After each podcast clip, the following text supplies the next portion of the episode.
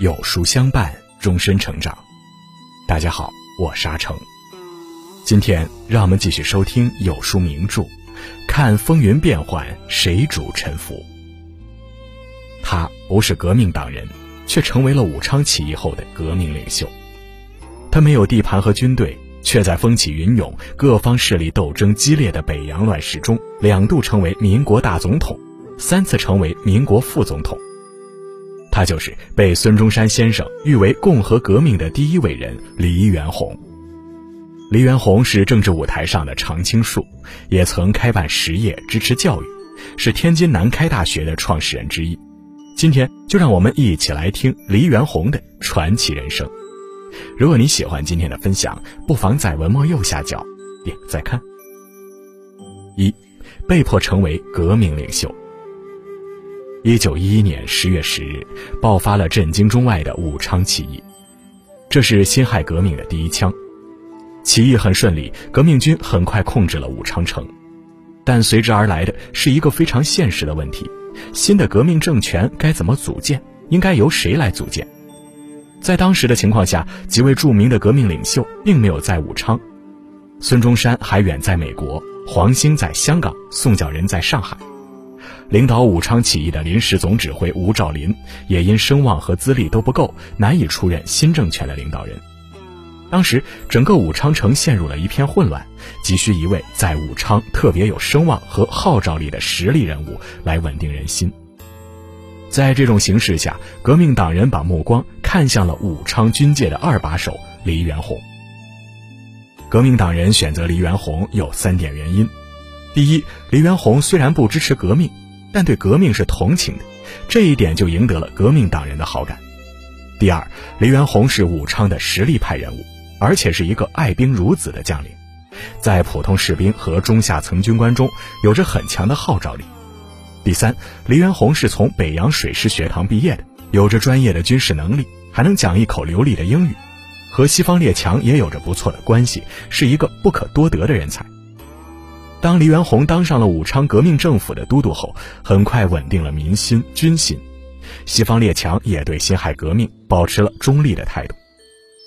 虽然黎元洪不是革命党人，甚至是被逼上梁山，被迫当了武昌革命政府的都督，但他依然对辛亥革命做出了不可磨灭的贡献，所以孙中山先生才高度评价黎元洪是共和革命的第一伟人。一九一二年一月一日，中华民国成立了，孙中山出任临时大总统，而担任临时副总统的就是黎元洪。短短不到三个月，黎元洪就从清政府的高官摇身一变，变成了中华民国的副总统，这样的人生际遇堪称传奇，而黎元洪一生的传奇才刚刚开始。二和袁世凯的恩怨纠葛。一九一三年，袁世凯盗窃了辛亥革命的成果，正式成为中华民国的大总统。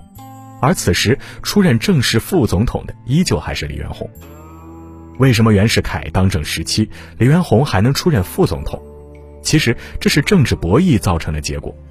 在当时，黎元洪是代表南方革命党成为了副总统，但是这个副总统并不好当，甚至是有些屈辱。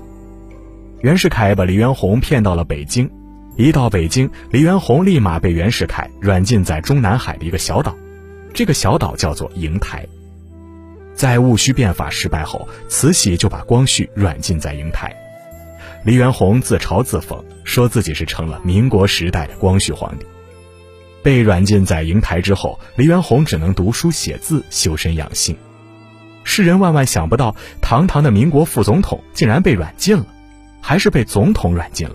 这简直是千古奇闻，在瀛台，黎元洪悲愤痛哭，在他的私人信件中，我们可以看到这样一句话：“谁无肝胆，谁无热忱，谁不是炎黄子孙？”这句话可不是一时的壮志豪言，在黎元洪反对袁世凯称帝这件事上，他表现出了铮铮铁骨。袁世凯为了争取黎元洪的支持，先是费心思和黎元洪结成儿女亲家。袁世凯称帝之后发出的第一道诏命，就是封黎元洪为武义亲王。这个封号就像是一个烫手的山芋，如果不接受，就很有可能遭到袁世凯的迫害。要是接受了，那黎元洪就违背了自己的意愿。当袁世凯命人把武义亲王的匾额送到黎元洪的住处时，黎元洪将这块匾额扔进了马厩。袁世凯不甘心，又生一计，让人送来王符。黎元洪穿着中山装，站在天地间，一副铮铮铁骨。来祝贺黎元洪成为武义亲王的客人也是络绎不绝。黎元洪一脸正气，愤怒地说：“如果再逼他，他就一头撞死在柱子上。”一向好说话的黎元洪竟然表现出了罕见的强硬。他辞去了副总统、参政院院长、军事总参等一系列的官职，用这种行为来表示对袁世凯称帝的愤怒。大家看，当年革命党人逼黎元洪当革命政府的都督，黎元洪并没有强烈的反对，这是因为在黎元洪的心里已经认定了一个道理：革命迟早都会爆发，满清王朝迟早都会覆灭。现在，黎元洪坚决的不认可袁世凯称帝，也是因为黎元洪清楚地认识到，共和的思想已经深入民心，中华大地上不可能再出现皇帝。一九一五年十二月二十六日，逃出北京的蔡锷将军在云南发起了讨袁护国运动。这一天，在北京的黎元洪公开发表了“松坡不愧英雄本色”的言论，这里的松坡是指蔡锷将军。这份言论就等于他已公开反对袁世凯称帝。袁世凯万万没有想到，没有地盘和军队的黎元洪竟然也敢违抗自己的意愿。称帝八十三天后，袁世凯不得不宣布取消帝制，恢复共和制。一九一六年六月六日，袁世凯因为尿毒症不治身亡，黎元洪和袁世凯的恩怨纠纷也就到此结束。但是谁也没有想到，袁世凯在生前留下了一份名单。并且声明，下一任总统只能从这份名单中选用。这份名单上只有三个人，排在第一位的就是黎元洪，其他两位是徐世昌和段祺瑞。为什么袁世凯在临死前会推荐反对自己的人当下一任总统呢？这个问题，我们可以站在段祺瑞的角度来分析。三，激烈的府院之争。袁世凯死后，北洋政府一下子陷入了群龙无首的混乱状态，北洋军也分裂成了两大派系，以段祺瑞为首的皖系和冯国璋为首的直系。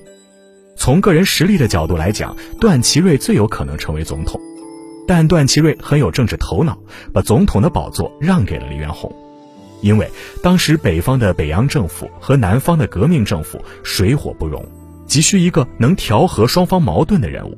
而这个人就只能是李元洪了，于是李元洪就成为了一个傀儡总统，因为几乎所有的权力都掌握在总理段祺瑞手里。这种状态就像是东汉末年曹操挟天子以令诸侯，到了民国时代，黎元洪先是受袁世凯控制，现在又成了被段祺瑞控制的傀儡总统。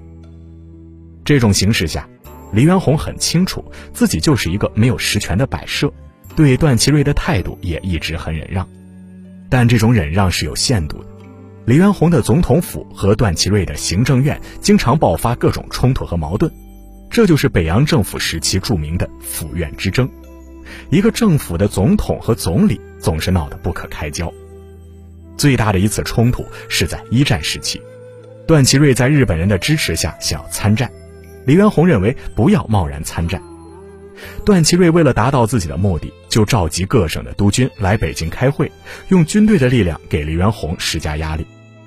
就在这个关键时刻，黎元洪公开了段祺瑞和日本政府相互勾结、出卖国家的证据，一时风云突变，整个社会舆论都在声讨段祺瑞的卖国行为。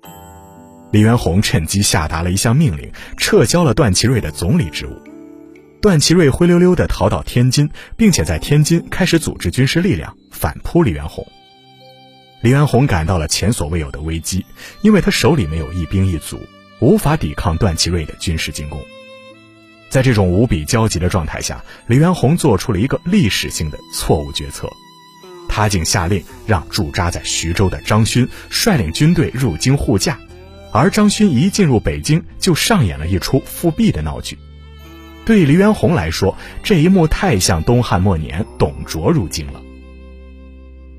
十二天的复辟闹剧很快结束了，在这期间，黎元洪辞去了大总统的职务，任命冯国璋为大总统，重新启用段祺瑞为总理。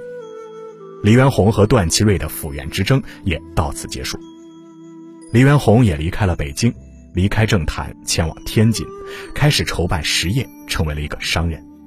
这一年是一九一七年，辛亥革命爆发后的第五年。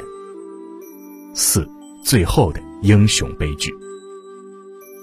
黎元洪弃政从商，在天津开始办起了实业。他利用自己的个人政治影响，在银行贷款，然后在北京、天津、上海、湖北等十三个省市和香港等地投资煤矿、钢铁、纺织、烟酒等大小七十多家公司。有的公司他还亲自出任董事长或者担任要职，去实现自己实业救国的抱负。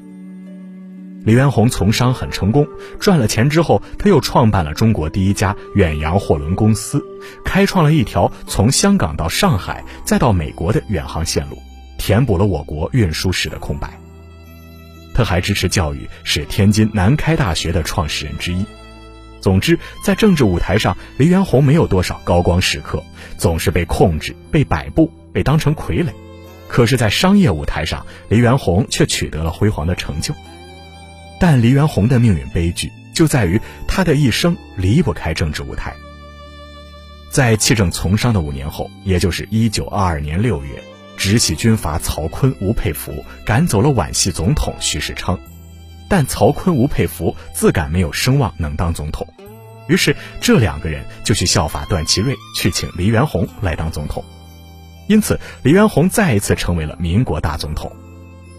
这一次成为大总统，黎元洪依然是一个傀儡，但他还是希望能做一点什么事情。他发出了一封废都裁军的政治声明，希望能够通过自己的力量结束北洋军阀混战的局面。这份政治声明虽然得到了社会的同情和一部分军阀的支持，但这份政治声明还是太天真、太理想化了。毕竟，黎元洪自己能够重新当上总统，就是因为直系军阀曹锟、吴佩孚的支持。很快，黎元洪就遭到了直系军阀曹锟的打击和软禁，而这一次，黎元洪再也没有力量去斗争了。一九二八年六月三日，黎元洪因为突发脑溢血在天津去世。纵观黎元洪的一生，在风雨巨变的北洋时期。他没有地盘，更没有军队，却总是被各方势力推上政治舞台，成为总统、副总统。他是一颗乱世棋子，被各方政治势力不断利用，但他依然想为当时积贫积弱的中华民族做一点事情，哪怕只做一点点。他不是一个杰出的政治家，但他是一个杰出的爱国者。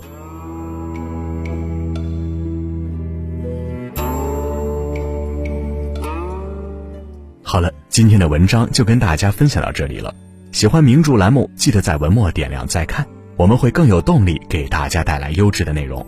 另外，长按扫描文末二维码，在有书公众号菜单免费领取五十二本好书，每天有主播读给你听；或者下载有书 APP，海量必读好书免费畅听，还会空降大咖免费直播，更多精品内容等您随心挑选哦。看风云变幻，谁主沉浮系列正在连载中。明天我们一起来听张作霖的故事。我是阿成，我在山东烟台向您问好。